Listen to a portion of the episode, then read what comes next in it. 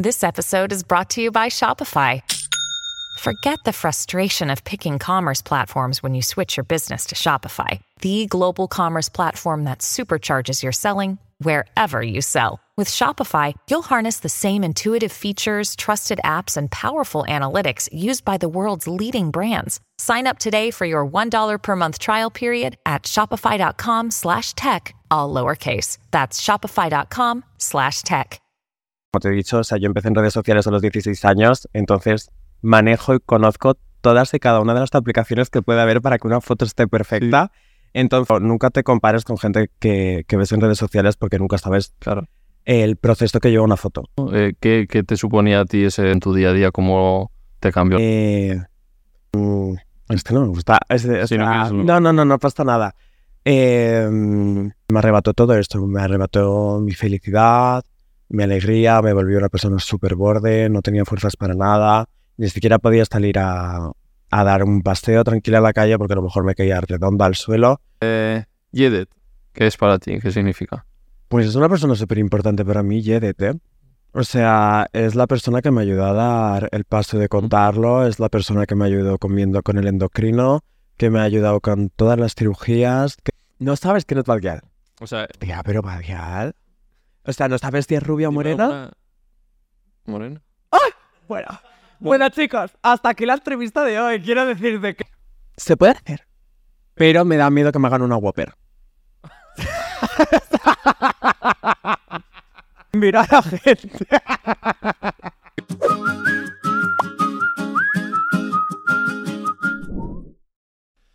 Nuevo episodio de Animales Humanos. Bienvenidos a un nuevo capítulo con una invitada muy especial. En redes se dedica al tema del maquillaje y todo esto. Y luego a la vez veréis en su perfil una banderita trans, que significa mucho también y hablaremos a lo largo de la entrevista. Y luego también ha sacado un, li- un libro del que hablaremos, que va un poco sobre su vida y sus vivencias. Y nos vendrá muy bien para ir repasando tu vida así. Así que es un placer. Serena, siempre digo Prado, pero no, es Pardo. ¿no? Pardo, pardo. Pero no eres lo único Vale. que me pasa, ¿eh? Ya le he dicho Prado, Pardo, no sé. Serena Pardo. ¿Qué tal? Muy bien, la verdad. Un poco nerviosa ahora, pero, pero bien. Nada, se te quita la punto. Ya ves, aquí no hay una superproducción. No, no, no, pero... Siempre me pasa al principio. Sí. Estoy un poco vergonzosa, pero luego ya cuando me suelto... Ya me has comentado que has visto alguna, ¿no? Alguna entrevista de sí. Mm, De, de amigas. Claro. Vale, eh, todo esto del libro, estás de promoción, porque no salió hace mucho, ¿no? En septiembre puede ser. Salió, creo que en septiembre, sí, puede ser. ¿Y qué tal va? Pues la verdad, si te soy sincera, estoy como súper despistada para, para los proyectos que hago, eh, pero bueno, va bien, o sea, ha tenido buena acogida, a la gente le ha gustado y estoy muy contenta, la verdad. Mm. Y para la gente que no sepa de qué va un poquito el libro, Metamorfosis. Pues va un poco de, de mi vida, pero literalmente de mi vida entera, o sea, desde que era súper peque, la infancia, como todo el recorrido de colegio, vivencias, instituto, mi comienzo en las Mm. redes sociales, un poquito de dramas de por medio, un poco de todo, la verdad. Sí. He visto en el vídeo explicas eh, sobre el príncipe, que hay sobre algún príncipe azul, Sí, sobre algún trastorno, un poquito de todo. un poco de todo, literalmente creo que toco todos los Sí. palos que he podido No tocar. te has cortado nada. No, no me he cortado nada. No. Vale, pues los hablaremos. Y luego he visto también un vídeo reciente de ese, de ese cambio de nombre también, ¿no? Que lo anuncias. Sí, el, el año pasado, Ujú. el año pasado. ¿Y qué tal, cómo ha sido? Pues la verdad que muy bien. O sea, yo ya había cambiado de nombre un año anterior, lo que pasa que nunca lo había hecho públicamente. O sea, era como más entre mis amigas, mi familia, mi pareja y tenía como ese miedo de dar el paso en, en redes, pero bueno, la verdad que fue bastante bien. Mm. Creo que era como más lo que pensaba en mi cabeza de la parte negativa de lo que podía pasar que lo que realmente pasó. ¿Y qué significó en lo personal para ti ese cambio de nombre? Que para la gente puede parecer como una chorrada, ¿no? Alivio. O sea, alivio y... mm, y como sentirme más relajada a la hora de que la gente se, se dirigiese hacia, hacia mí, porque al fin y al cabo, entre mi entorno me llamaban de una manera y públicamente o cuando había un evento o X cosas de gente con la que no tenía confianza me llamaban con mi nombre pasado. Entonces, como que mi cabeza era un poco jaleo, incluso a veces hasta yo misma me Sí. liaba, pero bueno, la verdad que muy bien. En tus vídeos en YouTube he visto que sigue tu, no- eh, tu el anterior nombre también. No, bueno, ya no. ¿Ya lo has quitado? es que soy un desastre, YouTube. Eh, lo dejé, creo que después de... Empecé en pandemia y lo dejé después de pandemia, creo que aguanté un año. eh, y sigue estando. Sí, claro, sí, está Tipo, todo. Lo tengo que cambiar. De hecho, de vez en cuando alguien me escribe de que revé mis vídeos Sí. y me dicen, "Oye, oye, Serena, tienes que cambiar el nombre. Ya. Te lo juro, siempre se me olvida. Además, siempre. Pues hazlo estas semanas porque cuando saque esta entrevista que se sube en YouTube, la gente luego... Ya, no, sí, ya me van a buscar. Lo tengo que hacer, lo tengo que hacer. Me bueno, apunto. Vale, pues vamos a ir a ese origen, a esa infancia que comentas en el libro. ¿Cómo la recuerdas? Uf. eh, um, a ver, la verdad es como muy bien por una parte y muy mala por otra. Siempre he dicho que de puertas para adentro en, en mi casa nunca he tenido ningún problema. Siempre he tenido una familia que me ha querido muchísimo y que me han apoyado en cualquier decisión. Pero de puertas para afuera, eh, o sea, fue como un Mm. infierno. O sea, tu familia bien en ese aspecto. Sí, sí, sí, no he tenido ningún problema. Nunca, nunca, nunca con mi familia. O sea, ni, pero ni con ningún miembro de mi familia. ¿Tenías hermanos? Sí, tengo un hermano No, no. Un hermano. ¿Mayor? mm, Mm. mayor. Pero no sé, está de puertas para afuera, al fin y al cabo, no puedes controlar la educación que tienen otras personas en su casa, eh, los pensamientos, tal, por mucho que lo intentes. Si alguien no quiere cambiar, eh, por, no sé. ¿Y te criaste en Madrid? Sí, Vale, siempre. sido de Madrid. Vale, y luego tú con tu identidad, ¿cómo te, sentías cuando te diste cuenta? Buah, eh, fue horrible, horrible. Eh, o sea, fue en 2020, creo, finales de 2020. O sea, que no fue no es algo de, de No, peque- tardé un año. Mm. O sea, me acuerdo que de repente me dio como el flux en mi cabeza de eh, qué me está pasando, qué son estos pensamientos. Y durante un tiempo digo, bueno, o sea, al fin y al cabo, a lo mejor mi cabeza me puede estar jugando una mala pasada, eh, a lo mejor es porque asocio el maquillaje a lo femenino o la ropa que me pongo, tal. eh, pero sí que es verdad que cada vez el pensamiento iba siendo como más constante e iba más. Y me acuerdo que durante todo un año, cuando ya en mi cabeza no me veía como yo de otra manera, pero todavía no había contado nada, siempre era como, yo cuando quedaba con, con mis amigas o con mi amiga tal, no sé qué, eh, digo, cuando llegué a casa se lo conto a mis padres. Llegaba a casa y no se lo contaba y me iba a la habitación a llorar. Eh, y así estuve literalmente durante un año todos los días. ¿Y a quién fue la primera persona que le dijiste? A Isra, a un amigo. Y, y eso era... eh, Es tanta gente. Eso te iba a sí, decir, ¿no? sí, sí, sí, Sí, sí. Pues lo conté por primera vez a, a Irra. A Irra y a unos amigos que tengo que son mis peluqueros. Ah. Fueron las primeras personas a las que ¿Y qué te dijeron? Pues la- a ver, sinceramente, nadie se sorprendió. o sea, eh, todo el mundo mm, como que más o menos te lo veía venir porque yo ya empecé a llevar el pelo largo, empecé a dejar literalmente de vestir cualquier tipo de ropa masculina, dejé, porque antes eh, me refería a mí como tanto masculino como femenino, me daba igual. Lo que pasa es que llegó un momento en el que todo lo masculino, hasta la manera de referirme a mí misma en masculino se fue Mm. y ya como que la gente pues se lo veía venir. Mm. Desde- porque por, a por aquí han pasado más personas trans como yo que sé, el chico trans de élite, no sé si lo conoces, Ander Puch, eh, hace, no sé si has visto élite, no has visto, bueno, No. pues eh, hay como, la gente piensa como que ya lo tienes claro desde pequeño como él lo tenía, por ejemplo, en tu caso te llegó más tarde. el- Me llegó más saber. tarde, sí, o sea, sí que es No. verdad que de, de pequeña tal, o sea, siempre pues he tirado como mucho más a lo femenino, o sea, desde que tengo gusto de razón, Mm. siempre he tirado más a lo femenino, siempre me ha gustado. Más, a ver, digamos que es como muy estereotípico, ¿no? Sí, Pero yo que sé, al fin y al cabo, cuando eres pequeña y te han metido unos estereotipos en la cabeza, hasta lo que asocias. Entonces, a mí siempre me había gustado más lo femenino, eh, los vestidos largos. Me Mm. acuerdo que mi madre me regañaba porque no me cortaba las uñas, porque me Mm. encantaba llevar las uñas largas. Me re- o sea, la regañaba cuando me cortaba el pelo. Entonces, siempre he tenido como algo ahí. Lo que pasa que nunca, al fin y al cabo, cuando yo al menos, cuando era pequeña, no, no tenía estos conocimientos que tengo ahora y no sabía que se podía llegar hasta donde estoy ahora. Y, y eso, pero sí, me, me Vale. llegó tarde. y luego tu contenido es de maquillaje, un poco lifestyle. Sí. de- que la, aquí la señora ha estado en la Fashion Week, nada más y nada menos. Sí. y en otros sitios que comentaremos. ¿Y cómo te llega ese interés por el maquillaje, por... Por mi madre. Mm. Desde que soy súper pequeña, a mi madre siempre le ha gustado muchísimo las revistas de moda, el maquillaje, cualquier cosa relacionada con la belleza. Entonces yo creo que de una manera subconsciente desde pequeña, al ver a mi madre con todas esas cosas, maquillándose todas las mañanas en el baño, yo me quedaba mirándola, creo que de alguna manera u otra me ha rebotado a ahora. Mm. Creo que me viene de pequeña. Y ya te empezabas tú a maquillar y tal. Sí, a ver, yo siempre he sido la, la típica que le gustaba disfrazarse en Halloween, que le, gastaba- o sea, le gustaba hacerse 20.000 cosas en la cara, pero maquillarme, maquillarme a mí misma, me acuerdo que empecé en secreto en, en el instituto, que me maquillaba las cejas con lapicero negro de ojos, era totalmente espantoso, pero, pero sí, empezó como a los 14 años, creo que empecé a hacerme este destrozo en la cara.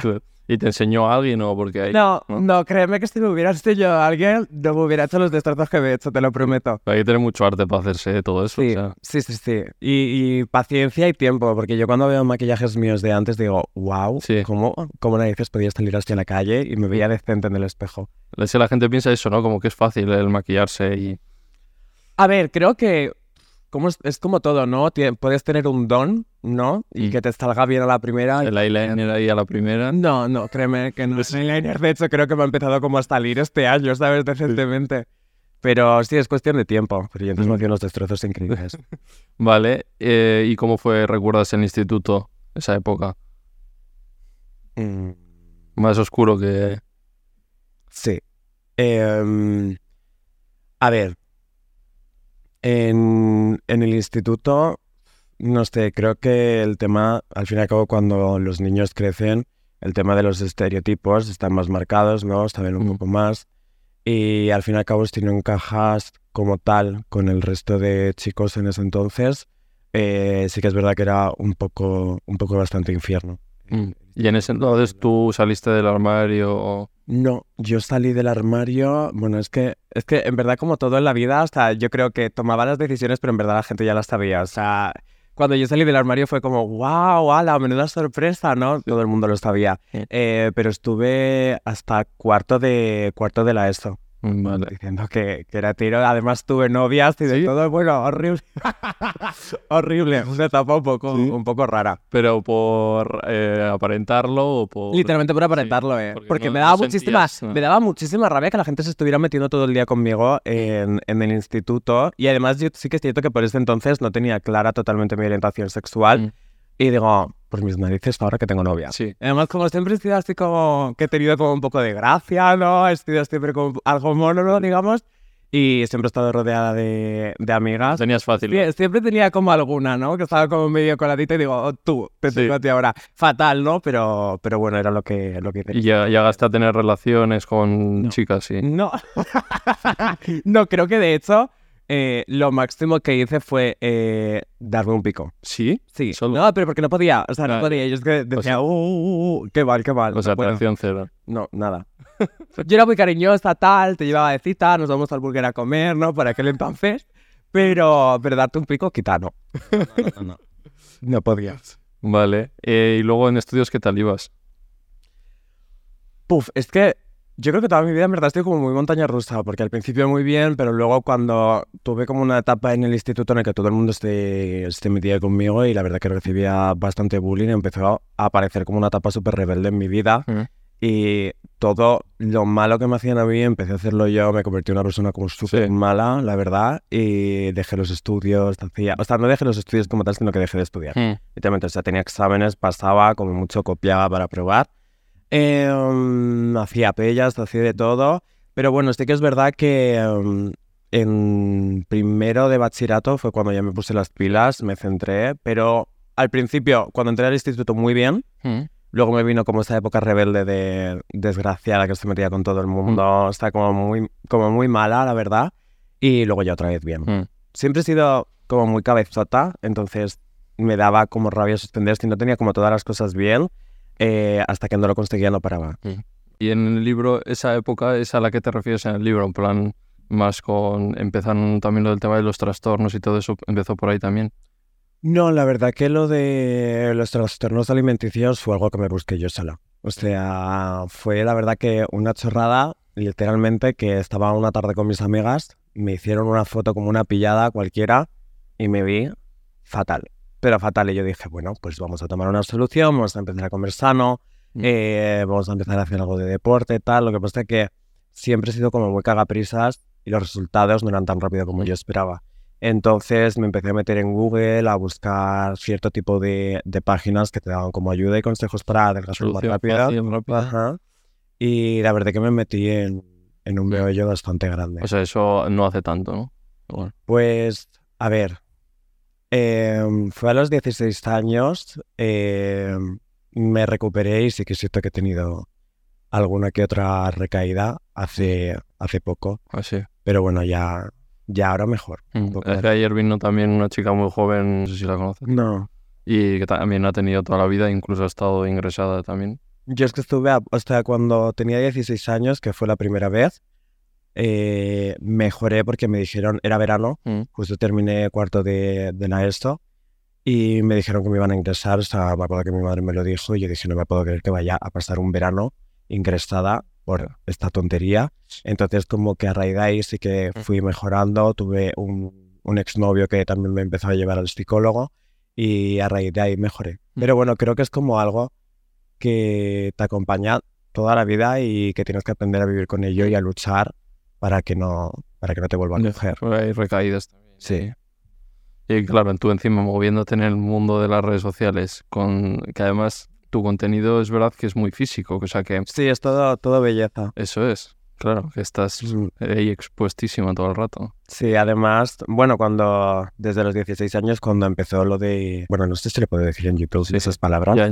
la Anore. La Nore y la Bully, eh, me desarrollaron un, me- la psicóloga me desarrolló un trastorno de la perfección, que literalmente, o sea, sigo teniendo a día de hoy como respecto a mi físico, Ah. entonces como que es algo que me ha perseguido siempre, o sea, siempre he tenido como el problema de que si no me veo perfecta en algo, si no eh, estoy bien, Pues si la foto se la ha sacado la primera y no me ha dicho nada. No. Siempre he tenido como, como ese este problema de que tengo que estar perfecta en todos los aspectos.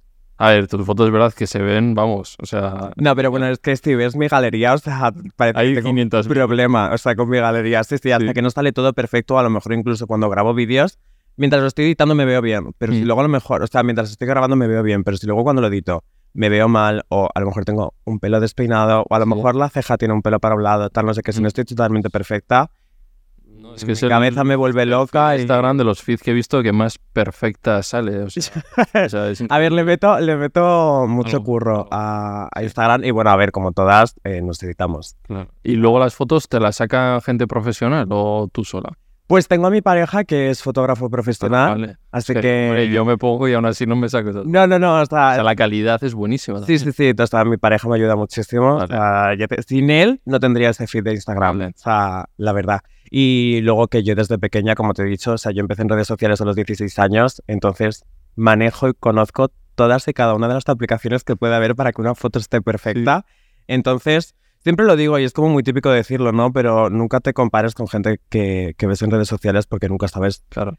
el proceso que lleva una foto. O Mm. sea, todo lo que puede estar editado. Ahora ya no tanto, pero yo he visto fotos que tengo archivadas en Instagram que digo, ¿tendrás valor? Y Desgraciada de Instagram. con tus Sí, sí, sí, yo siempre he dicho que- que me retoco, o claro. sea, pero de toda la vida. lo que- el problema que tú has tenido se puede generar por otras al verte a ti perfecta, tal, ¿no? Es algo que estuve hablando con, con una amiga hace poco que también es Team Flu y es como nos da miedo de alguna manera que la gente joven a día de hoy genere ciertos problemas respecto a su físico a- o a la belleza o a cómo se perciben a sí mismos, porque a mí mi problema es que tuve como una etapa súper enganchada a la cirugía estética, a los retoques estéticos, pero porque literalmente desde los 14 años te empecé a ver a las Kardashian.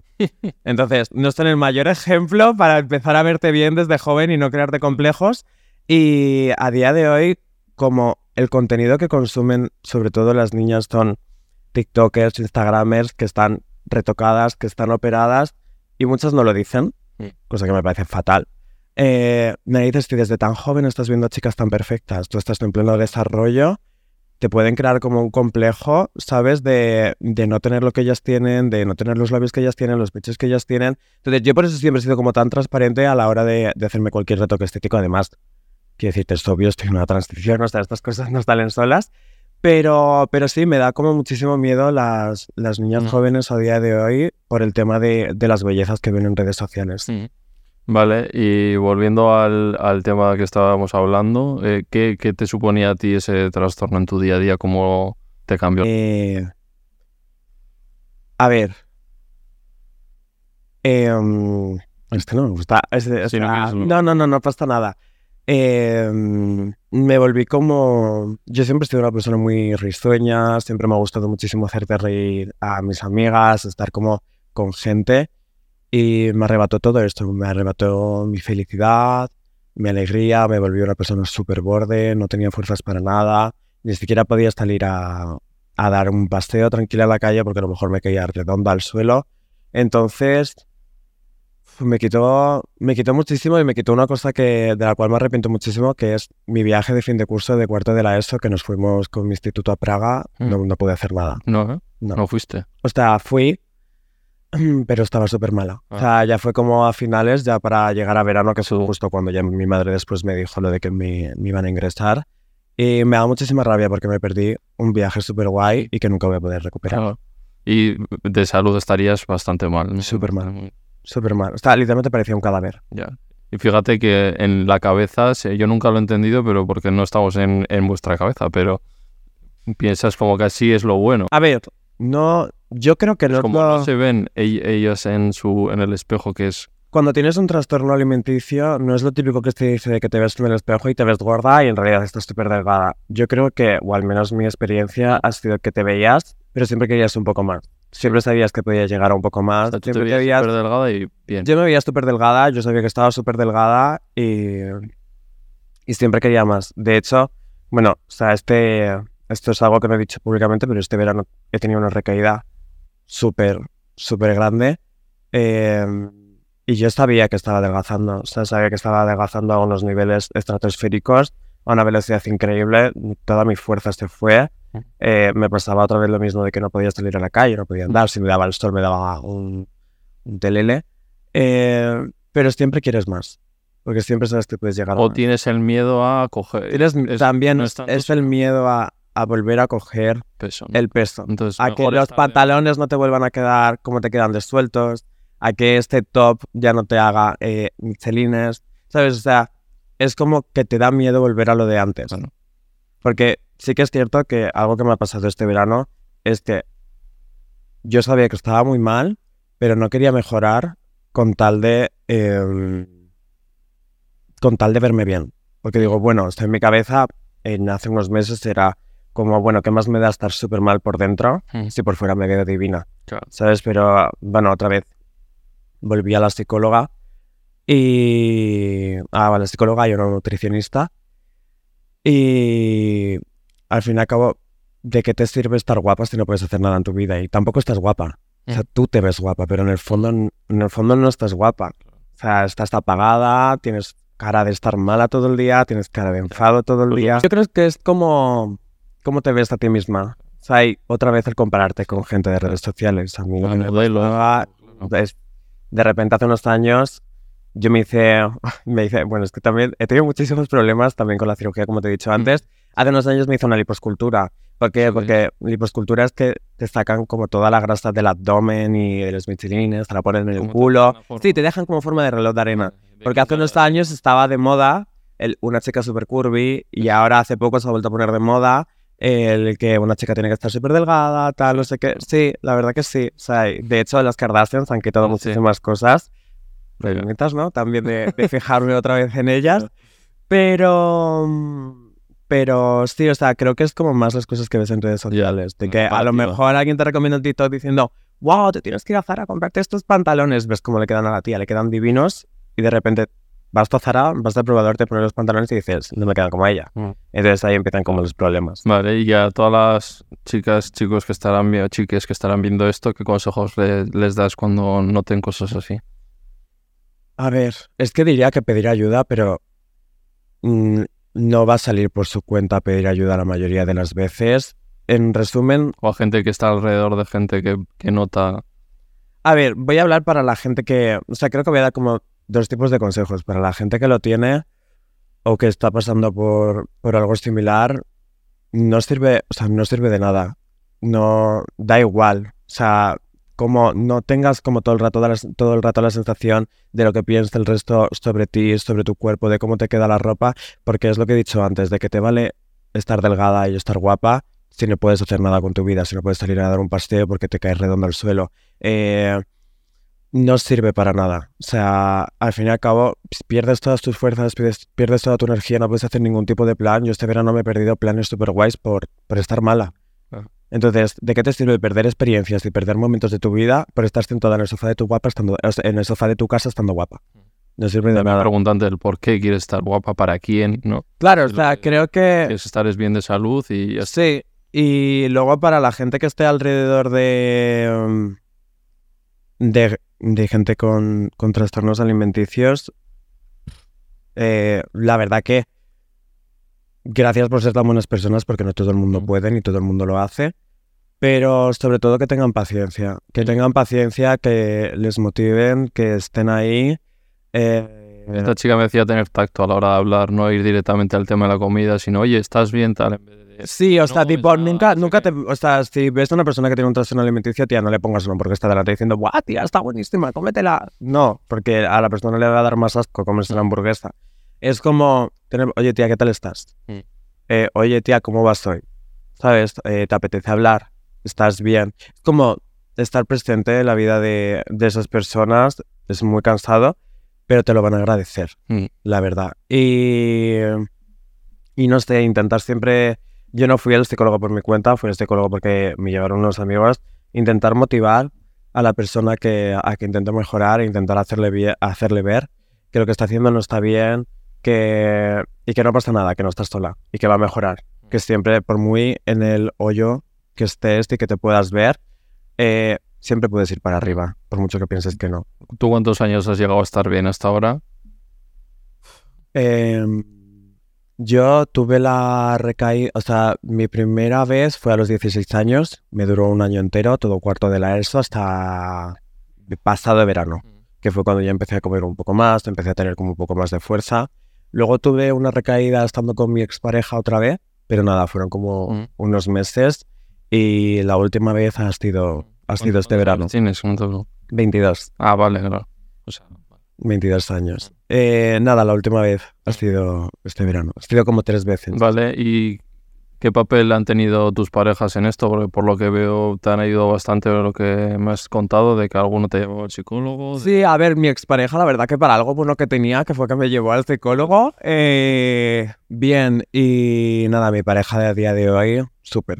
O sea, es la mejor persona que tengo, que tengo al lado. Me ayuda un montón. Y se agradece muchísimo. ¿Y ese príncipe azul del libro? Sí, es el... este es el príncipe azul del libro. Sí, sí, sí, sí, sí. O sea, lleváis años ya. Llevamos, creo que voy a... Bueno, hacemos cuatro años en febrero, ¿no? ¿Desde los 18? Sí, desde los 18. Joder. Llevamos ya un tiempo. Vale, eh, que se me... Ah, vale, el otro, el otro trastorno de la perfección. ¿Por qué, por qué crees que, que eres tan perfeccionista? ¿De dónde te viene? De las redes sociales. O sea, antes de tener redes no... No, no, no, no, no, no. O sea, me surgió a raíz también del trastorno alimenticio, pero es como que se juntó el trastorno alimenticio con las redes sociales. Quiero decir, o sea, yo salí de estar muy mala y de un momento a otro empecé a trabajar en, redes sociales sin querer. Entonces se me juntó. Y hace poco lo comenté en un vídeo mío que el hecho de que siendo tan joven a los 16 años estés viendo todo el rato tu cara en un móvil luego estés editándote, te estás viendo la cara, te haces una foto, te ves la cara, editas la foto, te ves la cara, al fin y al cabo te ves todo el rato un tipo de complejo, te ves algo que no te gusta, te ves algo que te molesta, tal. Entonces estás como todo el rato intentando mejorarlo, intentando mm. mejorarlo. Intentando y lo tuyo se juntaba con que mm, te querías cambiar muchas partes de tu físico, sí, entiendo. Sí, sí, sí, sí, sí. me, me, volví loca. Me volví muy loca. Pero sí me vino como a de ahí. Pues antes de entrar a todos esos cambios y, y operaciones que, que has comentado, eh, quiero saber cómo empezaste en redes sociales, ¿por qué? Pues te empecé sin quererlo. Empecé sin quererlo, o sea, estaba, estaba en mi casa. Y me acuerdo que iba a quedar una tarde con mis amigas, me dieron el plantón, todas y cada una de ellas. A día de hoy me estoy acordando. Eh, y dije, ¿qué narices hago? Entonces yo por aquel entonces me dedicaba los fines de semana a maquillar para bodas, para eventos, tal. O sea, nada, cobraba como 15, 20 euros por persona para maquillar. Pero bueno, me, me gustaba, me gustaba maquillar a la gente. Y dije, narices, nadie queda, ¿qué narices hago? Y me hice como un tipo, que creo que es mi primera foto de Instagram, me hice un eyeliner como con montañas, con palmeras, con mazo de cosas en, en el ojo. Y mm, lo subí a Instagram y etiqueté a, a una marca. Mm. De repente, a la semana, yo me acuerdo que estaba viendo el correo, que yo nunca había visto el correo en mi vida, pero me dio. Entonces dije, voy a mirar el correo. Y me acuerdo que esta marca me escribió, me dijo, eh, oye Esther, eh, nos te encanta esta publicación, nos dejarías repostearla, tal, y nos te encantaría que nos dieses tu dirección. Y dije, vale, bueno, pues iba ob- obviamente repostear la foto, pero respecto a lo de la dirección, dije, bueno, pues a lo mejor me van a enviar al buzón de casa como tenemos un 20% en Mm. tienda, tal, no sé qué. Pero no, o sea, como que a la semana de que me llegase ese correo, de repente yo llegué del instituto, vi mi cama llena, llena, llena, llena de maquillaje de esa marca, pero llenísima. Eh, y a raíz de ahí empecé, empecé a, me motivé, dije, narices me han publicado en, en- en su página de Instagram, Mm. eh, me han enviado productos, voy a utilizar estos productos y me voy a hacer otra cosa. Y me lo volvían a repostear. Voy a hacer, eh, me volvieron a enviar más productos, voy a hacer otra cosa. Y empecé a grabar, a grabar, a grabar y de repente hice un sorteo con ellos, 80 productos creo que sorteé, y la publicación llegó como a 100.000 comentarios en una semana. Y, y nada, a raíz de ahí empecé. Gané como 30.000 seguidores en una semana y a, a raíz de ahí. Vale, ¿esto hace cuántos años? A los 16, A los 16. a los 16 años. Vale, y ya empiezas a ser conocida o notas que te va reconociendo la gente. Sí, sí, sí, por sí, esa sí. época. Por esa época. Es que fue en cuestión de una semana. Mm. O sea, fue una semana. Tenía a lo mejor, a ver, ya tenía como algo de seguidores Sí. Instagram, unos... O sea, yo empecé, la foto cuando la publiqué tenía 700 seguidores, me Mm. acuerdo. Pero cuando iba subiendo cosas de la marca, iba subiendo, a lo mejor llegaba a 1000, 2000, 3000, hasta llegar a 10.000.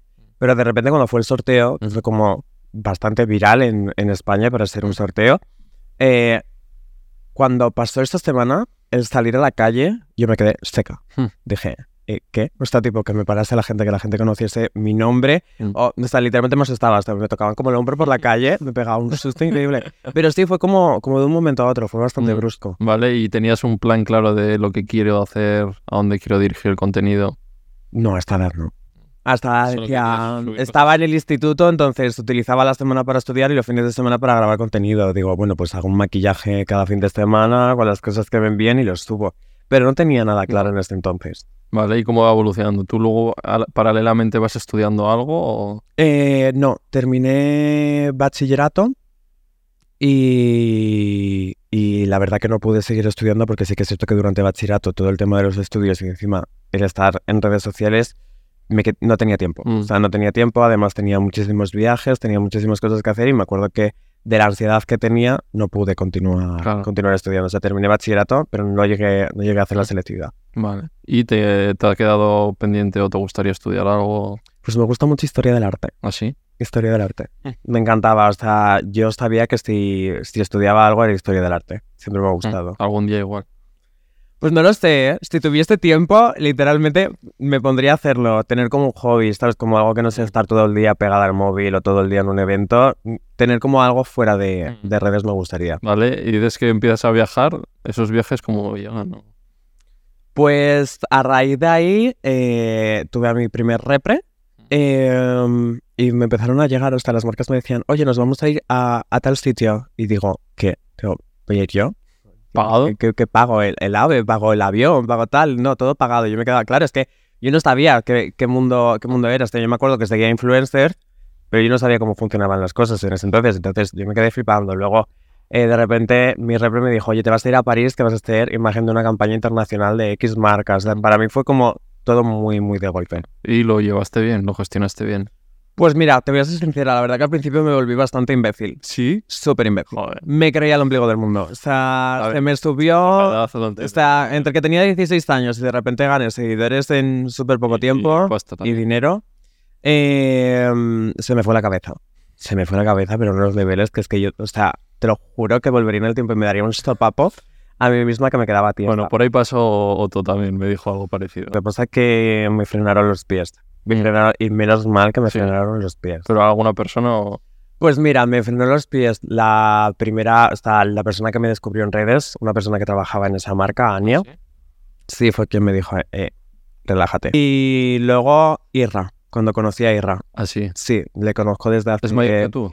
No, nos llevamos tres días. Ah.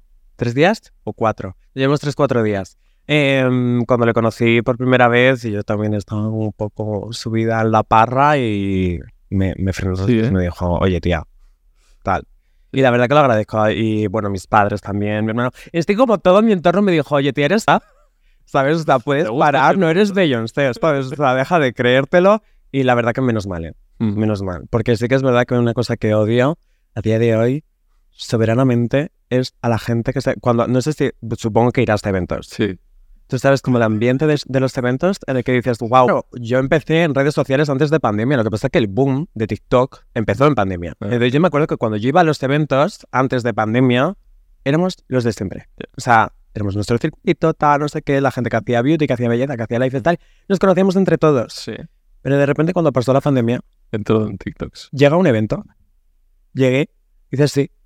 Y dije, ¿pero quién es esta gente? ¿Quién es esta gente? Pero que la gente me miraba con una cara que digo, ¿pero quiénes sois? Desgraciados, con unos aires. Entonces, creo que también algo que le ha pasado muchísimo a la generación de TikTok de la pandemia es que al estar metido en tu casa y no saber el impacto que tienes al subir tan fácil de seguidores como se sube en TikTok, luego el salir a la calle y ver todo esto, sí que es verdad que te tiene que dar un golpazo y la mayoría se vuelven tontos. Sí. La gran mayoría se vuelven tontos. O sea, es algo que, con lo que no puedo. Pero porque, digo, narices, no tienes a nadie como YouTube en su momento que te, frene, que te frene los pies, que te diga, oye, Ya. toca tierra, ¿sabes? Mm. Pero sí. Sí, o sea que ya no, no sueles ir a eventos o... A ver, voy a los eventos cuando me obliga mi, mi refre, porque no estoy fan de ir a los eventos. Me da muchísima ansiedad, odio a la gente prepotente. eh, Y los aires de grandeza. y los aires de grandeza. sí lo pasé súper mal. Lo pasé súper mal. Pero porque digo, narices, no sería. Es que, qué típico, ¿no? Pero no sería ideal como que todo el mundo nos llevásemos bien, como que esto. No, es Ya, que por es mucho que lo digas. Muy cir- de círculo. Sí, sí, como- no, sí, todo el mundo tiene Sí. como su propio círculo, es. ¿sabes? O sea, nadie habla bueno, nadie. este, que hablamos con cualquiera que nos da igual, pero nosotros somos como los raros o... ¿Sabes? No, ir a los eventos no, no me entusiasma. Antes, al principio, me hacía muchísima ilusión. Pero desde hace un año o así, no. Pero porque no puedo con la gente. Ya. O sea, no puedo con, con lo que tú has dicho, con los aires de grandeza. Sí, sí que se nota. Vale, eh, por ejemplo, la Bellido en eso sí que me gustó porque la vi diferente, la vi humilde y la vi... Yo cuando conocí a, a Bellido me sorprendió muchísimo porque yo dije, Ya, digo, una de TikTok, y dije, esta va a ser una joya que me va a dejar seca. Y la conocí, la conocí porque la maquillé. Mm. eh, porque ten- no me acuerdo para qué fue, creo que teníamos una fiesta de Halloween y me dijo, oye tía, maquillame. Y bueno, venga, va. Y dije, verá cómo va a ser Bellido, que me va a dar una, una leche. Y no, la verdad que súper bien, o sea, me parece increíble que es como tal cual. eso es. sí. O sea, es de, la, de, de las pocas personas que hay como literalmente reales, por así decirlo, que tal cual está en pantalla, tal cual está en persona. Me sorprendió muchísimo, me pareció muy buena niña. Mm. Y Y, que tiene- es súper joven también. es muy joven y tiene los pies bastante en la tierra, así que es verdad que, bueno, como todo el mundo, a cierta edad tenemos idas y venidas, pero es que lo veo totalmente normal. Pero bueno, es un personaje público, siempre se hace más movida, menos Mm. movida, pero me pareció muy guay ella Mm. y me cae muy bien a día de hoy. Vale, y en viajes que nos hemos quedado, ¿cuál ha sido el más guay que has hecho? Así que te ha molado. Wow, no sabría decirte. He hecho, he hecho viajes Los muy, muy guays. El de París, a ver, es que el problema, o sea, he ido, mira, por ejemplo, hace poco también volví a París porque tenía un evento internacional, pero el problema de cuando voy como a ciudades que están fuera de España, me da mucha rabia porque no ves la ciudad. Ya, O sea, tipo, vas, a currar. vas al evento, luego va, lo único que ves de la ciudad es para sacarte fotos en ella, luego tienes una cena con la marca, al día siguiente, bueno, te duermes a las 2 de la mañana, te levantas a las 6 porque te tienes que maquillar, grabar, ir al evento, coger el aeropuerto y venir otra vez a Madrid. Entonces, la primera vez que fui, fui cuatro días, pero fueron cuatro días también de trabajo, de shootings y demás. Y esta última vez fue, fue para lo mismo. Para la gente que no sepa, que estará viendo, que le suene muy raro eso que estás hablando de los shooting, del viaje de, de cenar con la marca. ¿Cómo es un viaje pagado por una marca en París, por ejemplo? A ver, pues mira, te voy a contar el mío, tal cual, ¿eh? Sea, me lo paso muy bien porque, gracias a Dios, tengo como muy, muy buena relación con las marcas, me llevo muy bien con ellas, con la gente que trabaja dentro de la marca, que es como lo que la Ah. gente no ve, ¿sabes? Eh, pero nada, te levantas en tu casa, te levantas en vale. tu casa con la legaña aquí pegada, tal, te tienes que arreglar, eh, te vas al aeropuerto, coges el avión y sí que es verdad que nada más aterrizas, ya empiezas como a ver toda la agenda, estás en el coche. Yo sobre todo lo que hago es editar el contenido que a lo mejor he grabado en el avión, Mm. como un Get Ready With Me en el avión, tal. Eh, llegas a- al hotel y ahí sí que es verdad que a veces te suelen dejar como unas horas libres en la ciudad para hacerte fotos o Mm. para grabar algo de contenido, o mismamente para hacer turismo, lo que pasa que yo siempre aprovecho para grabar contenido. Ah. Y, y nada, llegas, tal, no sé qué, te organizas, editas las cosas que has grabado, sales, das una vuelta. Es horrible porque a mí, por ejemplo, en este viaje me tocó salir sola a dar una vuelta por París. No encontré a una sola persona que me hiciera una foto. Una foto. Tuve que poner el móvil en un poste eléctrico que digo, voy a salir disparada por los aires. Em, y nada, pues salí, me hice una foto y dije, bueno, tengo todavía tiempo hasta la hora de la cena y hasta grabar. Entonces voy a romantizar un poco mi vida. Me fui a tomarme... Quería tomarme un croissant, lo que pasa es que no había croissant. Dime tú, como en París. En la cafetería no puede haber un croissant, no había croissant. Me tomé una crepe y un café. El café malísimo, malísimo. Pero bueno, la cafetería era cuquísima. Me digo, bueno, voy a romantizar mi vida. 22,50 un café y un croissant. Dije, ¿qué? Dijo, me voy para el hotel. Me voy para el hotel. Me puse a grabar eh, porque como era un- una cena lo que tenía, sí que es verdad que tenía que ir más maquillada, tenía que ir más arreglada y llevaba una outfit bastante guay, así que aproveché, grabé un Get Ready With Me. Vas para cenar, en la cena hablas con un poco de todo, hablas de trabajo, bueno, un poquillo, ¿no? Son de aquí, la gente de aquí también. Sí, la, o sea, fui con Sephora esta vez y sí, fui con la El con, con el equipo de aquí de, de España. Y nada, cenas, tal, hablas un poco de, de cosas, pues eso, de trabajo, tal, a la mañana siguiente te levantas, vuelves a madrugar, grabas, te vas al evento internacional, creas contenido. ¿Y en ese evento cómo es? ¿Cómo es ese evento? Un evento aquí en España, quiero Sí, en decirte. plan- Sí, es un evento de maquillaje. o sea, es un evento en el que, eh, por ejemplo, este evento te enseñaban como todas las novedades que va a haber de maquillaje a lo largo del año. ¿Sabes? Lo que pasa es que hay cosas que todavía, o sea, que no puedes enseñar como de cara al público. Hay marcas que no te dejan como subir contenido, solo te lo enseñan a ti como para que lo sepas y que estés informada para el momento en el que estaba. Sí, sí, sí, sí, había creadores de, de todo el mundo. ¿Y hay after party o algo ahí? Es que yo me voy. Sí. Sí, es que no. a ver, sí que es cierto que eh, era un evento de mañana tarde, más o menos sobre la hora de comer, entonces teníamos el vuelo a las Mm. 7 de la tarde y teníamos que estar a las 4 en, en el aeropuerto, entonces salimos del evento, Mm. fuimos a comer a un restaurante, aeropuerto y otra vez para Madrid. Fue como un, un día, claro. dos días casi. Vale. Y eso te pagan todos los gastos y luego además te pagan aparte. Depende. Hay viajes en los que sí, eh, que además de pagarte todos los, los gastos, tienes como un contenido pactado con la marca. Y entonces la marca, a pesar de pagarte todo, te paga el contenido que creas. Con el reel aparte. Sí. X, ¿no? Y luego hay marcas que te dicen, oye, eh, te pagamos el viaje. Si quieres venir, vienes. Si quieres venir, o sea, si no quieres venir, no vengas. Si quieres hacer contenido, hazlo. Lo ideal es hacer contenido. hasta hacer- O sea, he ido a viajes en los que la gente no hacía contenido porque la marca no les daba un duro. Y es como, tía, has cruzado, mm, has cogido un avión, ¿sabes? Te están poniendo en un hotel de cinco estrellas, lo más bonito que puedes estar. Te están pagando la comida, te están pagando todo.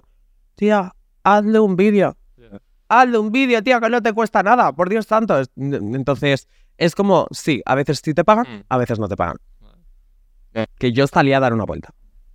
Entonces, dije, bueno, los franceses, los franceses no son la cosa más amable del mundo. No, no, no. Em, pero bueno, el panorama fue que estaba dando una vuelta y em, no encontraba una puñetera persona que me hiciera una foto. Mm. Digo, serán desgraciados todos porque o no me convencía la persona o literalmente me iba a acercar, pero yo te estaban mirando con cara de asco, entonces digo, me voy, Ya. ¿no?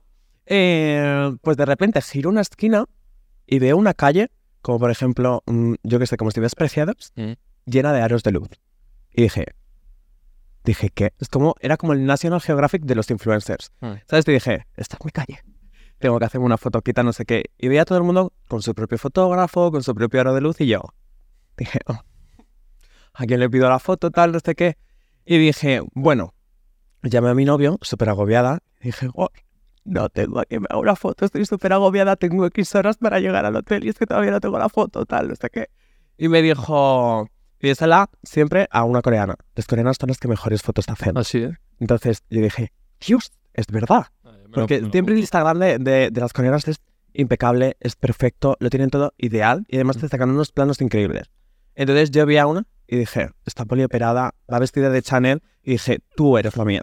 Tú eres quien me va a sacar la foto. Yo iba con el móvil y con un foquito que le pego al móvil para sacarme la foto y dije, hey, can you take me a picture, please? La desgraciada me miró de arriba abajo, con la nariz derretida de, la- de las siete rinoplastias que llevaba. Y me dijo, no. Bueno, a mí me hundió toda la autoestima que tenía. Dije, no me voy a sacar una foto. Y justo me fui y vi, vi el poste eléctrico ya ahí. Me hice la foto. Sí. Y buena foto. A ver, Funcionó en red. Ah, Bueno, es- se vende. para- salvó. Se vende para. para salvó. No es mi mejor foto. Para poner un poste, para estar en un poste eléctrico, el móvil y yo en mitad de la calle con una luz espantosa, lo, lo hice bien. Claro. ¿Estoy orgulloso de la foto? No, no es mi foto favorita, la verdad. Vale, la- y luego eh, de curros no has tenido más aparte de esto, porque te- desde ya los 16, 17 que trabajabas de esto, ¿no? No, nunca he tenido... Porque ahora la gente dirá, y se quejará de la vida que tiene y ya sabes. No, no me... Bueno, mentiré gorda, no, sí, estoy una mentirosa. Me he quejado muchísimas veces de mi trabajo. Pero bueno, porque tampoco tienes una comparativa. No, de- ¿sabes qué me pasó una vez? Como yo estaba con, con mis amigos, los que te había mencionado antes, con los que son mis peluqueros, y me acuerdo que estaba en su casa y dije, uf, qué cansada estoy, tengo que grabar no sé cuántas campañas, tal. Súper tonta. O sea, yo me escucho a mí, digo, tonta. Y mis amigos me quedaron mirando así. Me dijeron, tía, ¿de qué te quejas? Digo, estoy súper cansada. y me dijeron, ¿sí? Y me dijeron, pues no te vamos a poner más extensiones hasta que, hasta que no vengas un día a la peluquería a trabajar. Y yo dije, ¿qué dices, tía? Tal vez que estaban de broma. Me dijeron, no, te lo estamos diciendo en serio. Y además me tocaba, me- en tres días me tenía que cambiar las extensiones. Y yo dije, ¿qué? Total, que me dijeron, sí, sí, o vienes este día hasta ahora, a las nueve de la mañana. Sí. Me quedé, o sea que yo me levanto todos los días a las 9 de la mañana para grabar también, pero a las 9 de la mañana estoy en mi casa, no a las 9 de la mañana estoy en otro sitio. Bueno, a las 9 de la mañana tenía que, que ir a la peluquería. Llegué y digo, bueno, a ver, estoy con mi, con mi amigo, o sea, eh, va, va a ser guay, va a ser nice. Eh, me, coge- me da un trapo, me da un spray y me dice, empieza a fregar todo. Producto por producto, tiene no sé cuántas mil estanterías la peluquería. Total, que yo estaba fregando, tal, así. Ya estaba, estaba llorando porque yo fatal que me, lleven, que me den órdenes. O Sí. sea, desde pequeña, Mm. cuando mis padres me daban una orden, siempre lo he llevado fatal. Me decía, limpia esto, pero súper seco. Y yo. Y terminaba de limpiar y decía, ahora eso. Y digo, ¿cuándo coño va a acabar esto? Tal no sé qué, total que me derrumbé. Mm. Tal no sé qué, me derrumbé y me dijo, me da igual, tienes que seguir trabajando. Y, y- porque teníamos que limpiar la peluquería antes de que llegaran las clientas. Cada joya, o sea, de hecho creo que lo dije, este- eso también lo comenté en un vídeo, lo de que trabajé como un día en la peluquería. O sea, la gente que se dedica a trabajar de cara al público, te lo juro que tienen el cielo ganado. Claro. O sea, el cielo ganado. A mí me llegaba cada una que digo, es que me pongo yo de peluquera y te arranco los pelos. o sea, te lo prometo, lo, lo pasé muy mal. Entonces, sí que es verdad que desde entonces, como no había tenido nunca una comparativa de eh, tienes que recibir las órdenes de una persona, tienes que eh, trabajar X hora, tienes que, a pesar de estar mal, estar sonriendo No, al público. Te apasiona además. Y un trabajo que no me apasiona, por supuesto. Eh, pues ahí sí que desde entonces no me, no, no me he vuelto a quejar. A lo mejor me he quejado de cansancio, Sí. de, ostras, estoy súper cansada. Por ejemplo, llevo como dos, tres semanas en las que literalmente no paro y ya digo, eh, necesito descansar. Pero de quejarme de, oye, tengo que grabar una campaña, pues a lo mejor le doy la turra un poco a mi repe, de no me apetece mucho, Sí. pero lo hago, no me Mm. quejo. O sea, no me puedo quejar del trabajo que tengo. Vale, y en cuanto al monetary, supongo que empiezas a ganar mucha pasta. ¿Cuál es la marca que más te ha pagado?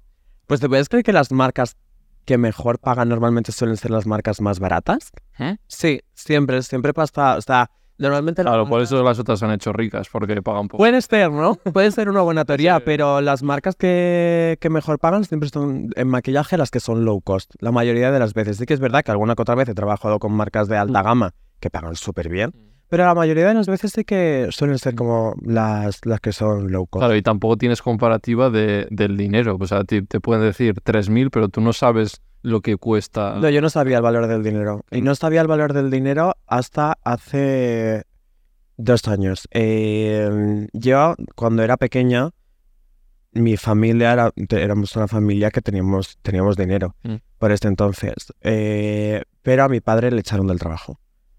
Y nada más echar a mi padre del trabajo, yo empecé en redes sociales. Mm. Entonces, nunca noté una diferencia respecto a mi economía Mm. de lo que era cuando mis padres me daban dinero a cuando lo gané yo. ¿Sabes? Siempre, había tenido, siempre he tenido como un nivel alto. ¿Qué pasa? Que hace unos años me pasó una serie de problemas eh, y acabé con la cuenta embargada. O sea, con la cuenta embargada, soy con la cuenta embargada un año y medio, Mm. casi. No tenía ni para tomar un café. O sea, pero estuve así todo un año y todo esto apareciendo en redes como súper contenta y estuvo, ah, tal, no sé qué. Vale. Tal, estuve- fue, fue un año horrible. O sea, ya te digo que no podían ir a la compra eh, hasta el punto de mm, tener que meterme el jamón york en el bolsillo, quiero decirte, ¿sabes? No tenía nada.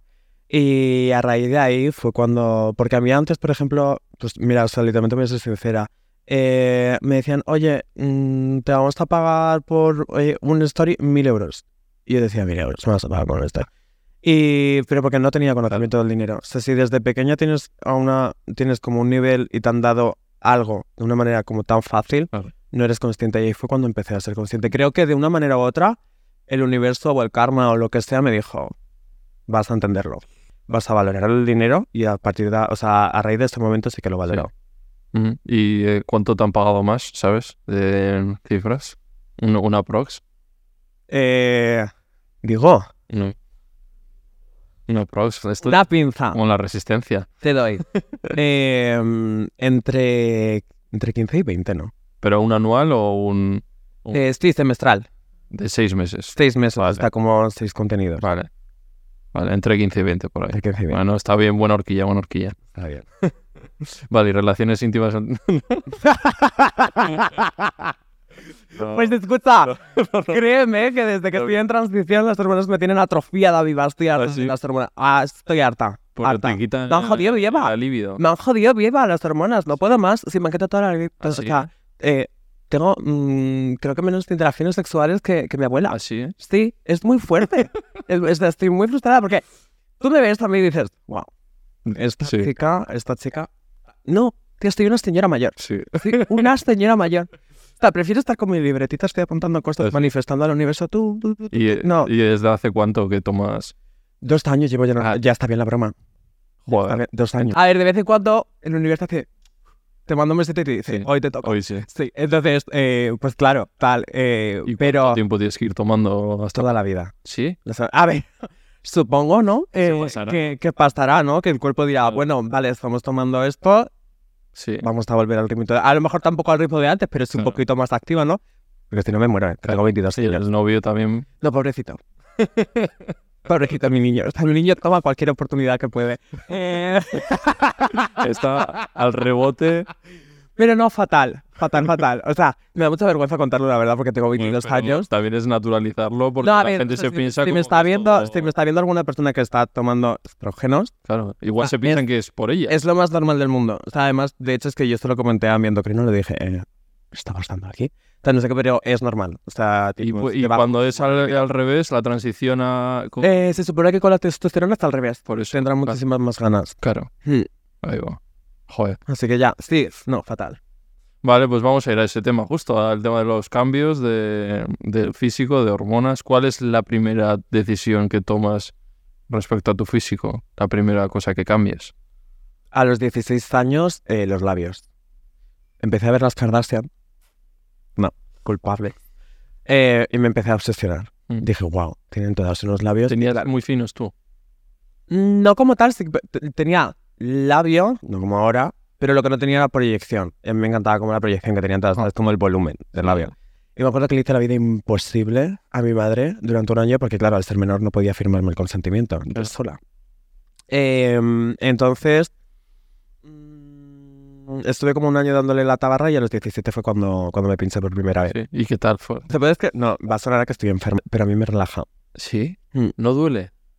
A ver, a la gente le duele. Lo que pasa que no sé por qué no me, no me duele. O sea, de hecho yo me pincho sin anestesia en la cara. ¿Sí? Pero porque tengo un umbral del dolor Claro, súper alto. Eso, tendrás muy alto. Pero no me duele nada. No, me no, haces no. así y ya grito. No, no, no. A ver, si me vas a vacunar y no lleva ácido hialurónico, a lo mejor sí que me quejo, ¿eh? O sea, lo tuyo es vicio. no, sí, no. Tenía muchísimo vicio antes. Sí. Es algo que, que, que he aprendido a controlar. Se me fue la mano de una manera. De hecho, es que en verdad lo que te estoy contando también he hecho vídeos sobre ello.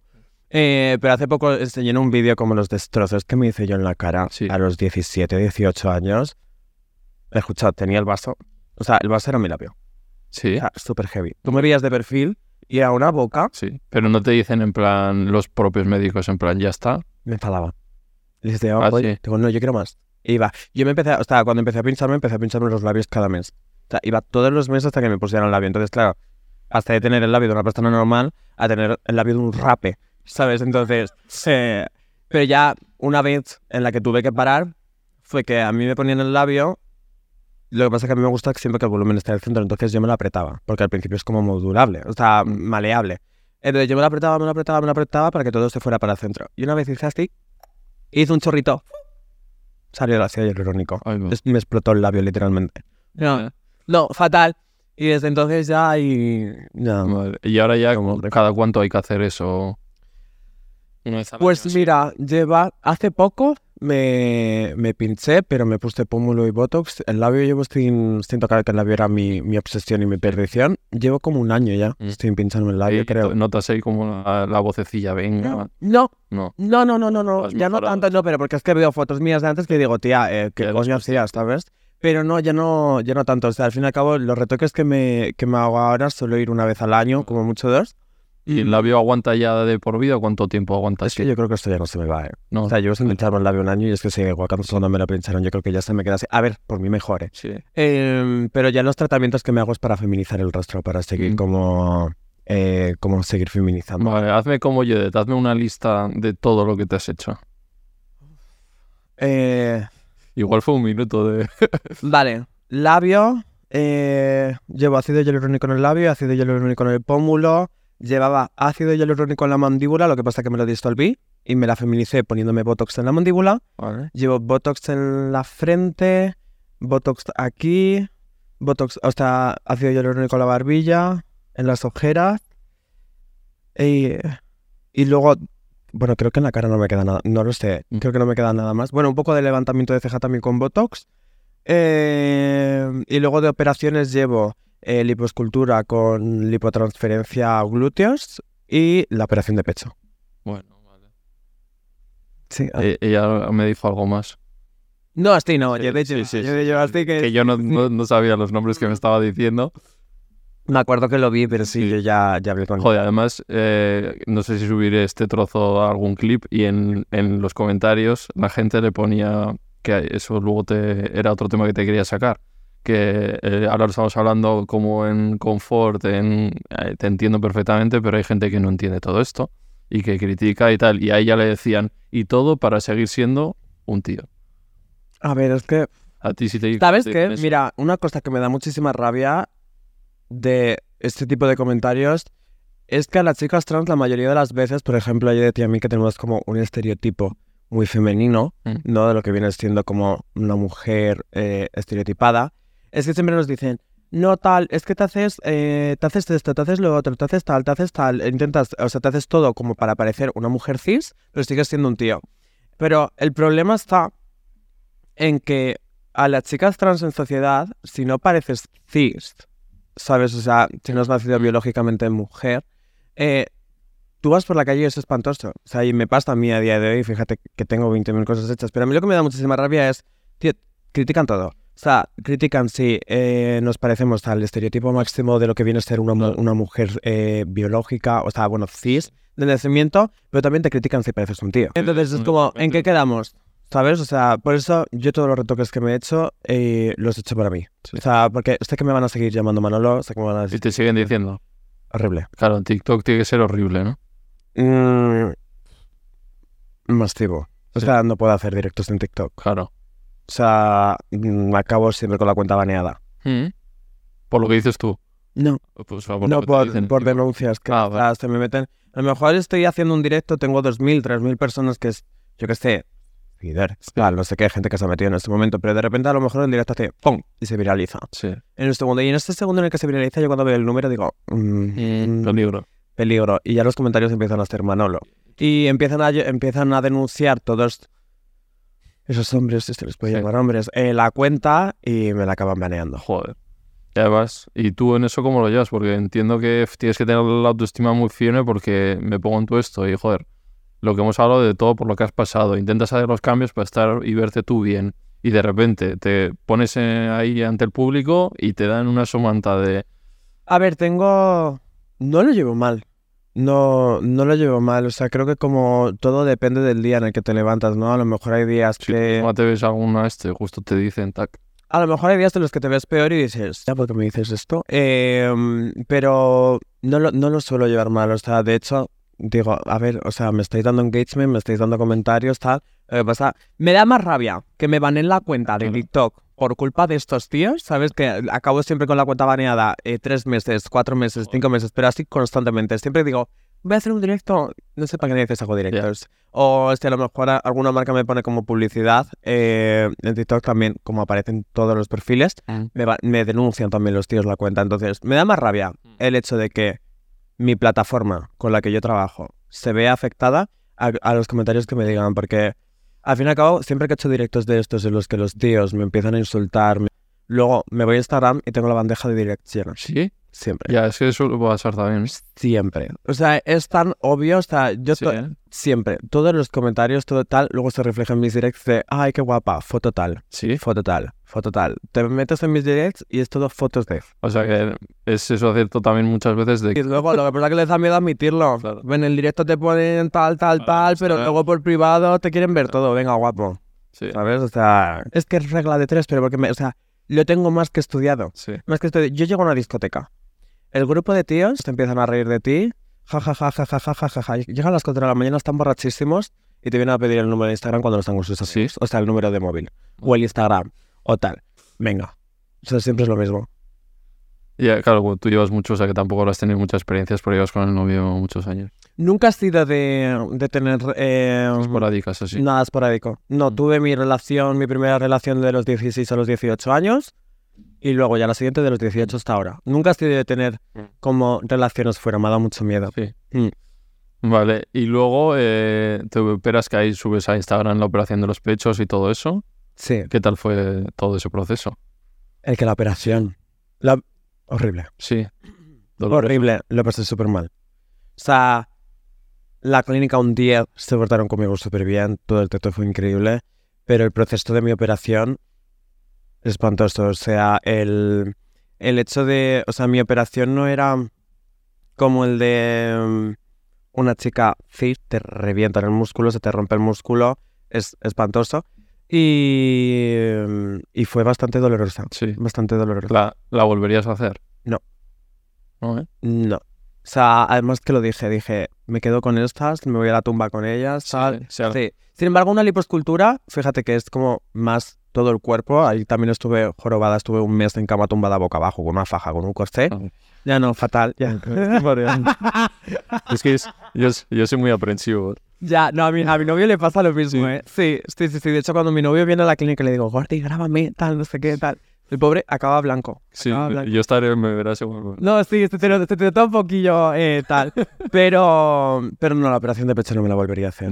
¿Y eso que te igual y te ha dado muchas alegrías o te Ah, no, muchísimo, mucho muchísimo. Está contigo misma? súper. Era porque me daba muchísimo complejo. Era como lo que necesitaba. Tenías claro que querías sí, hacer eso. Sí, súper. Porque yo me vi al espejo y cada outfit que me compraba, cada ropa que me compraba, decía, esto me va a quedar súper bien cuando tenga pecho, esto me va a quedar súper bien cuando tenga pecho. Siempre porque he ido a una, a una clínica guay y no me han hecho caso, ¿no? Como todo en la vida, porque yo soy súper eh, excesiva para todo y yo me quería poner unos melones así. Y me dijeron, vida. Ya, No. no, no es demasiado. No, mi vida, no te vas a poner esos melones. Y luego salí del quirófano y dije, wow, menos Bien. mal, menos mal, porque me llegan a poner los melones que yo quería. Y es incómodo. Y escuchas que te rompo el micrófono. Pues estaría aquí en la entrevista contigo y probablemente tendrías las tetas aquí. Vete a saber lo que le habrías pedido. No, horrible, horrible, horrible. Me pasé muchísimo. Pero menos mal, me dijeron, te vamos a poner lo justo y necesario para tu cuerpo. Mm. Y yo me enfadé. Dije, eh, es- estoy pagando. Mm. ¿Sabes? O sea, me da mucho... Pero menos mal, siempre hay que hacer caso, gente, a los médicos, a los cirujanos, siempre que queráis hacer cualquier reto que estético, no os hagáis caso a vosotros mismos me vais a dejar fatal. Te lo digo por experiencia. ¿Y tienes pensado alguna cosa más o así estás bien? En un futuro, a ver, uf, me quería hacer la feminización facial. Eso Eh. Es que te levantan como la piel de la cara y te liman. Es que no sé para qué pregunto. te liman el hueso de, de la sí que, digo, eso sí que tenía ayer. Jared, sí, Sí, tiene, vale. tiene la femi. Pero, pero ¿qué feminiza eso, el que te levante esto? El hueso de aquí ¿Sí? en los hombres está más pronunciado ¿Sí? y en las mujeres es más plano. Entonces te liman para que te quede más plano y te quede como una Como menos frente, ¿no? femenina. Sí. Y luego en un futuro eh, la vaginoplastia, pero es que es una hipoteca, ¿sabes? Sí, O sea, Es muy súper cara, súper cara. Sí, sí, sí. Entonces es algo que me quiero hacer. No Solo ni te cuento. A ver, se puede hacer, pero me da miedo que me hagan una Whopper. me da muchísimo miedo, o sea, admiro a la gente. admiro a la gente que se lo hace porque yo no tendría narices, ¿eh? O sea, tipo de, se puede hacer, lo, está, lo podéis hacer, tal, no sé qué, pero te prometo que prefiero estar ahorrando. Estar todo el tiempo que haga falta y ahorrar hasta soltar 26.000 pavos de golpe, ¿sabes? O sea, son 26.000 euros. Eh, pero prefiero ahorrar todo lo que haga falta. La gente, eh, claro, por la seguridad social, la gente que dirá, cuando ha pasado gente que lo ha hecho, en plan, y mis impuestos va para eso, eh, Sí, bueno, ya, ya, ya, ya. Qué típico. porque no es una necesidad y no sé qué, y es como... No sé, la gente habla de problemas que no tiene. Siempre Y no, creo que eso es uno de- todo, todo lo que hacéis. No es eso, o sea, la gente habla de problemas que no tiene y eso creo que es uno de los mayores problemas que tiene esta sociedad. O sea, no puedes hablar de un problema si no lo tienes. No sabes por lo que está pasando una persona. No sabes qué cosas necesita, no sabes cómo está su cabeza. ¿Sabes? Entonces, ¿a qué narices te metes? O sea, no lo entiendo. Mm. No, no te sirve para nada. O sea, vas a dar por culo. No vas a cambiar el mundo con un comentario en TikTok. No vas a hacer que las cosas cambien. Eh, entonces, no sé, el hecho de esos comentarios, como, vale. Mm. Pero es que es así. O sea, ya está, no. No sé, porque, o sea, es. Con el tema de los comentarios y de la gente es algo que mi cabeza es que a día de hoy no lo Mm. entiende. ¿Y sea- crees que va mejor o peor la sociedad? Pues sabes qué, la parte que va mejor va muy a mejor, pero la parte que va peor va muy a peor. Yo hace poco visité mi instituto para ver a, a mis profesores, a, lo- a los profesores que les tengo aprecio, no a los otros, ¿no? Em, y fue heavy. ¿Mm? Heavy, o sea, me metía en cualquier clase de niños de 12, 13 años y los niños de 12, 13 años me decían, Mari, con el profesor delante porque estaba en un instituto. Me estaban poniendo una mala leche, todos súper mal educados. Todos los niños. Me da muchísimo miedo a las generaciones que vienen delante.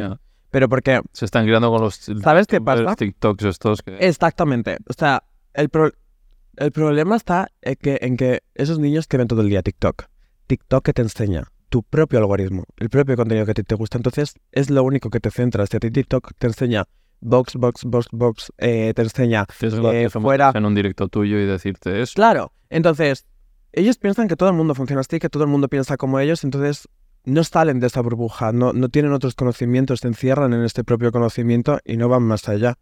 ¿Sabes? Y si no tienes una educación en casa, no tienes unos padres que te enseñen a, a- a respetar a la gente y luego encima el contenido que consumes te ayuda y te hace sentirte mejor si faltas el respeto, Claro. pues es que ¿qué esperas? Y luego los referentes que tienen de... y luego, bueno, los referentes que tienes, no, sí, exactamente, es que luego ese es otro problema, uy, perdón, bastante grande. Que madre mía. Mm. Y acabo... Me salió el otro día un vídeo, ¿tú sabes los típicos que te, que te entrevistan por la calle, tal, no sé qué? Pues me salió un, un tío entrevistando a unos niños por la calle diciendo, eh, ¿cómo conseguís vosotros a las chicas? Ah, ya lo he visto. Que tienen 10 años. Uy, no puedo, que dice, Buah, pues yo con este pelo ya, tengo a- ya la tengo hechísima. Y todo el rato, tengo a la tía hechísima. No puedo. Ah, Ibai, te prometo que, es que no puedo con estos niños, me consumen la vida. ¿Cómo van a ser No puedo entenderlo. o sea, vamos a ver, yo soy madre. Ya. Y veo que mi hijo es imbécil. Ya. Tía, dale un stop. Sí. Dale un stop up al niño, reinicia el Windows, haz algo, pero es que tu niño es imbécil. No lo entiendo, no puedo entender, pero es que la mayoría de los niños de 12, 13, 14 años son así. Mm. Entonces, me da, yo cuando me metí en mi instituto y me empezaron a insultar todo el mundo, digo, wow, Lo que se ve. los niños que, por ejemplo, tienen esa edad y son como yo era. La tralla que le tienen que meter Ya. a los niños o a las niñas, Claro. ¿sabes? O sea, Pero luego, por otro lado, lo que dices, por lo menos hay mucha gente joven que está concienciada, que en Es muy activa y que... Es, es lo que he dicho, está muy dividido. Está tipo, la gente, la gente que está mejorando va muchísimo mejor, cada vez tiene más, pero la gente que está Mm. empeorando va muchísimo peor. No, no pasa lo peor a lo mejor, ¿sabes? O sea, no, no, está totalmente dividido. Sí. Vale, pues eh, vamos a ir con nombres, que suelo preguntar a todo el mundo. Qué miedo. No, hombre, será- serán buenos. Venga, vale. Eh, venga, tema- eh, nombres que hemos tocado antes. Otto, mi amiga Otto Vance, que es tu amiga. Pues nos llevábamos fatal. Qué raro, porque teníais que tener de ahí... Fatal. Dos Escucha, Nos caracteres. llevábamos a muerte. O sea, cuando yo empecé en redes sociales era una desgraciada. Otto conmigo era muy mala. Eh, pero luego al fin y al cabo con, con el paso de los años nos logramos y nos tenemos cariño. Sí. Hmm. Ahora habéis quedado, os lleváis... Antes quedábamos, ahora hace mucho, hacía muchísimo tiempo que no la veía. Estuve un tiempo que, mm, mm, que no la veía, creo que Mm. todo el año pasado, porque sobre todo nos vemos en eventos, Mm. ¿sabes? Pero yo me acuerdo que antes teníamos como una etapa en la que yo sé que iba a su casa, me quedaba a dormir, quedábamos tal, pero me llevo muy bien, muy bien con ella. Está en un punto muy guay también. Sí, es un punto muy guay. Vale, eh... Yedet, ¿qué es para ti? ¿Qué significa? Pues es una persona súper importante para mí, Yedet, ¿eh? O sea, es la persona que me ayudó a dar el paso de contarlo, es la persona que me ayudó comiendo con el endocrino, que me ha ayudado con todas las cirugías, que me ha ayudado con cualquier tipo de retoque. O sea, no tengo una relación de hablar todos los días con Yedet, no tengo una relación de quedar eh, todos los días con ella, pero es una persona a la cual le tengo muchísimo cariño porque me ha ayudado. Siempre que la he necesitado, ha estado ahí para ayudarme. O sea, me parece un- una, una tía O sea, increíble. es cierto, eh, a mí me decía que, que ella había amadrinado a much- mucha gente trans que les ha apoyado muchísimo Mm. y les ha... O sea, A mí me ayuda un montón, ¿eh? De verdad. O sea, se cuando se la comen viva en redes sociales, me da mucha rabia porque no se ve como, como realmente es ella. Pero creo que esto suele pasar, ¿no? Al fin y al cabo, cuando, por ejemplo, a mí también me pasa, la gente me tiene como una persona súper prepotente, pero solo porque, yo qué sé, pues te maquillas Mm. mucho, estás reciclada, tal, no sé qué, pelo largo, tal. Entonces, la gente tiene una percepción que no es y luego te comen viva. Pero es una persona increíble, ¿eh? Mm. A mí me cae muy bien. que la han criticado mucho hasta el La colectivo y todo eso. Ya, pero a ver, como todo el mundo, joder, chicos, metemos la pata. Claro. O sea, tú también metes la pata en tu día a día, ¿sabes? Tú también dices barbaridades. porque no Lo que pasa que eh, el problema está en que a veces a nosotros se nos va la, la boca de manera pública. O sea, estamos grabando un vídeo, pero se nos ha ido la boca. Pero, tío, es que a todo el mundo se nos va la boca. A todo el mundo vamos aprendiendo eh, mientras van pasando los años. Entonces, no sé, lo de la cultura de la cancelación, la verdad que es algo que, a ver, puedes decir a una persona que la ha cagado y hacer que esta persona admita que la ha cagado, pero tío, no, no, no funarla, Claro. no funarla viva, no comer, no comerte viva a la gente, porque luego, sin embargo, estáis hablando de, mm, de salud mental. Oh, he visto por ahí alguna fotillo con un icono trans también, villano. Ah, wow. fue súper random. Porque estábamos en el, en el Bombastic y Rosa hablaba con su peluquero, con el peluquero de, de Villana. Y, y nada, nos invitaron al, al camerino y estuvimos ahí pasando el rato, tal, no sé qué. También me pareció una chica increíble. Sí. Súper guay. Me cae súper bien. A día de hoy tenemos algo de, de contacto, hablamos Mm. de vez en cuando. Me cae muy guay. Fue bastante guay, muy sorprendente porque yo la admiraba muchísimo a ella y tenerla... En modo fan. No, modo fan no. ¿Sabes? Me relajo, me relajo mucho, pero porque a mí cuando me viene alguien como super modo fan me da muchísimo miedo. No miedo de tal, sino que digo, tío, hostia, o sea, tampoco soy Isabel Pantoja. Entonces, como nunca tienes la percepción a ti misma de, de lo que Mm. realmente eres, nunca me gusta llegar a alguien y decir, "Ah, me muero. Bueno, con Bad Gyal puede que... que- ¿Sí? con- sí, con Bad Gyal sí. No, con Bad Gyal estoy súper loca. Sí, es una obsesión. No, sí, fatal. Pero escucha, desde hace... O sea, creo que cuando... Es que nadie escuchaba... Bad No Gyal. habrá que tener a Badguiar para que se vuelva todo el mundo Te a Bad Gyal, pero si traes a Bad Gyal yo estoy ahí atrás. sí. Hay una cola. Yo estoy ahí Pero atrás. ¿por qué es tan...? No lo sé, pero porque yo la amo desde, No sé, no sé desde que tengo 14, 15 años. De hecho, tuve una vez, hace años, hace cuatro o así, tuve la- una vez la oportunidad de maquillarla. ¿Mm? Sí, Y te temblarían. estaba temblando, estaba shaking. En verdad, Bad Gyal, me parece increíble Mm. ella. Y el show que da tal, bueno, es que la he visto este año en el Bombastic, Mm. que fue la segunda vez que la vi, la primera fue cuando la maquillé. Y estaba, bueno, estaba con mi repra al lado. Eh, estaba llorando. O sea, como si yo hubiese visto a la Virgen María, así estaba, me quedé afónica. Al día siguiente no podía ni hablar. Bueno, Robert apunta a Badguiar. Luego la miro, pero no sé quién es. No sabes quién es Bad Gyal. O sea, sé porque todo el mundo que pasa por aquí... Pero tú la pones cara. No. ¿Qué dices? Yo, alguna canción, si me la pones, diré, ah, vale, está al oído, ¿no? ¿Qué dices? No, sea, si, tú ahora mismo, si yo te digo, descríbeme a Bad no sabes quién es Bad o sea, ¿no me la puedes describir? A ver, que soy un hetero básico, no... Eres un hetero... No, no eres hetero básico. No, no lo eres, no lo eres. Pero no escucho. Hostia, pero Bad. O sea, ¿no sabes si es rubia o morena? alguna- ¿Morena? Bueno.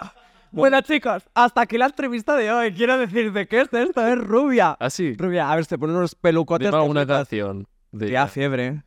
Eso. Cuando yo te bailo este que tú te vuelves loco. Ah, sí, esa la La he claro, escuchado. porque como no, las, como no la hayas escuchado, que no sales de aquí. Quiero decirte. Vale, vale. chulo. Chulo. O sea, la verdad... Esta vez Ah, sí, duro. Pero de. TikTok yo creo que me sale. Madre mía, Ibai, no, y pues te, te tengo que poner al día, ¿eh? Te tengo que poner al día, que porque me dices, con- luego dices lo de la pregunta de Spotify, pero te voy a añadir a Bad Gyal, ¿eh? Sí, sí. No, no, si es que la- cuando pregunto música favorita, la gente va a digo, vale. pero- No, pero te la tienes que poner, ¿eh? Vale. Te sube como, Sí. como la energía. Este. ¿Y qué? ¿Es fácil de conseguir o será difícil, no? Porque si todo está tan... Es que Badial... Sí. Uh, tiene que estar difícil Sí. de conseguir, ¿eh? Sí. Es, está haciendo muy tocha ahora, está consiguiendo muchas cosas. Bueno, todo llegará, todo llegará. Vale, eh, nombres cerrados. Vamos a ir acabando. ¿Qué es para ti el éxito? ¡Oh! ¡Qué buena pregunta! Em, hace poco lo estuve hablando con mi psicóloga y para mí el éxito, yo el éxito siempre lo he asociado al trabajo. O sea, lo que estoy haciendo ahora. Para mí lo que estoy haciendo ahora es... para mí trabajar en lo que estoy trabajando me llena muchísimo, me hace muy feliz. Entonces creo que el éxito para mí es conseguir todos los sueños que, que me, que me propongo. O sea, llegar en algún momento a cumplirlos. O sea, me da muchísimo miedo tener 40 años y ver que no he conseguido las cosas que he querido en la vida, ¿sabes? Y la mayoría de cosas que quiero son a nivel laboral. Siempre me gusta estar como subiendo, subiendo escalón, subiendo escalón, subiendo escalón, pero porque soy muy exigente conmigo misma. Así que diría que para mí el éxito es eso, es llegar a las metas que, que me propongo para en un futuro estar orgullosa de mí. ¿Cuál es la meta soñando que tienes? Puh. A ver, esta es súper surreal, súper surreal. Em, pero me encantaría hacerlo, aunque tampoco es imposible, ¿eh? ¿Mm? Universo. Em, no, pero fíjate, ahora está siendo muy común y es algo que, que yo soñaba desde que vi a las Kardashian, otra vez. Em, tener mi propia reality. Me encantaría ser súper tocha tener mi reality. Ahora todo el mundo está haciendo realities. O tu documental, como... O un documental. La sí, Marta Díaz Como está- que sea súper keeping up with las Kardashian. Sí. O sea, yo es que las llevo viendo desde que tengo 14 años. O sea, es, es algo que me fascina. Siempre me al igual que me han dado problemas, ¿no? Con, con Mm. las cirugías estéticas. Son unas tías que me han motivado como muchísimo, ¿sabes? De, coño, han conseguido cosas, tal, no sé qué es. O sea, tienen un montón de empresas. Tienen, no sé, me encantan ellas. Entonces, me, me encantaría llegar a un nivel súper guay para, para, para poder cumplir ese ¿Y qué- qué sueño. más No, a ver, tengo, tengo estrategias como todo, tengo, tengo ideas que me gustaría hacer, lo que pasa es que es cositas no Mm. se dicen todavía, pero no sé, a ver, es un sueño, es un sueño, es muy difícil, pero ojalá y no sea imposible. Mm.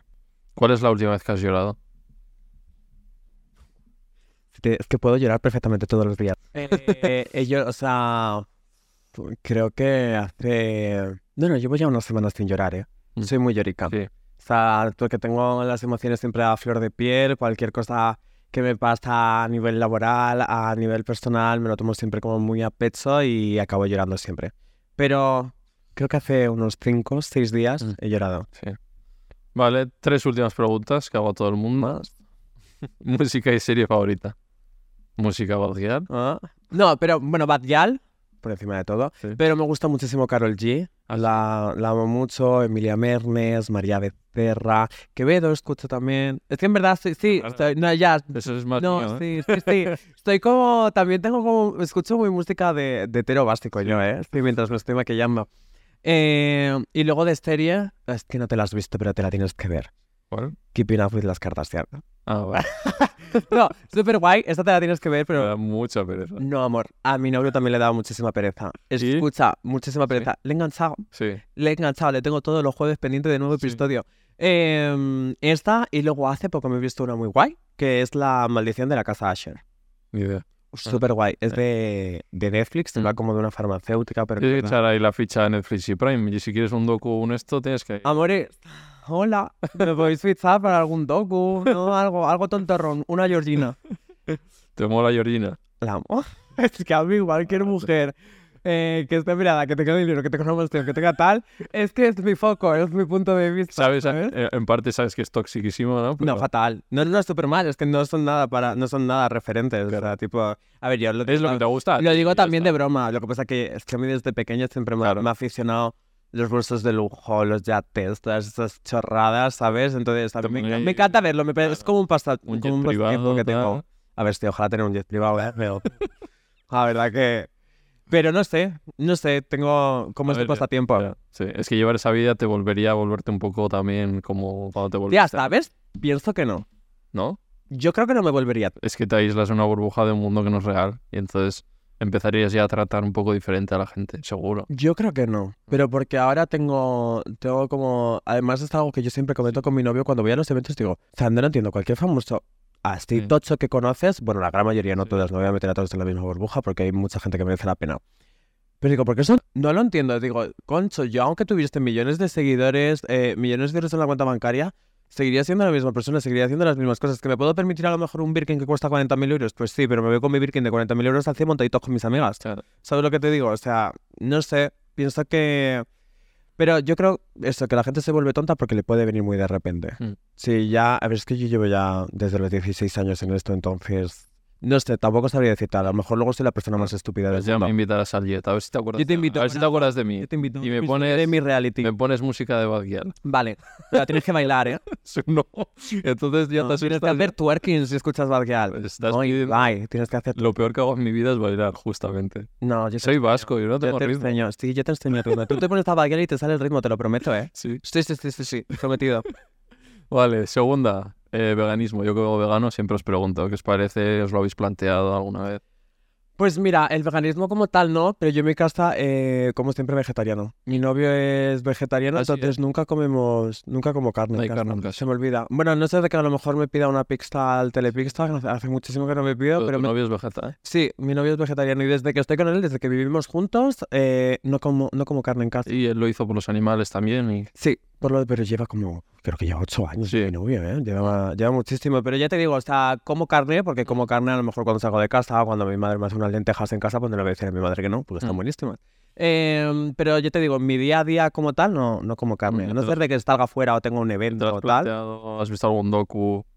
No he visto docu- No, no, no, porque es que yo lloro. Sí. Lloro muchísimo. Tienes mucha empatía con los animales. Sí, mucha. Y me parece fatal porque como carne, ¿no? Bueno, pero no, no, no, no, no. No si veo un docu lo paso fatal y además es que es de esas cosas que luego se te quedan toda la vida en la cabeza y prefiero... No, no, no. Yo estoy muy consciente de que está mal, pero prefiero no verlo. Mm, ¿ti- ¿Tenéis animales en casa?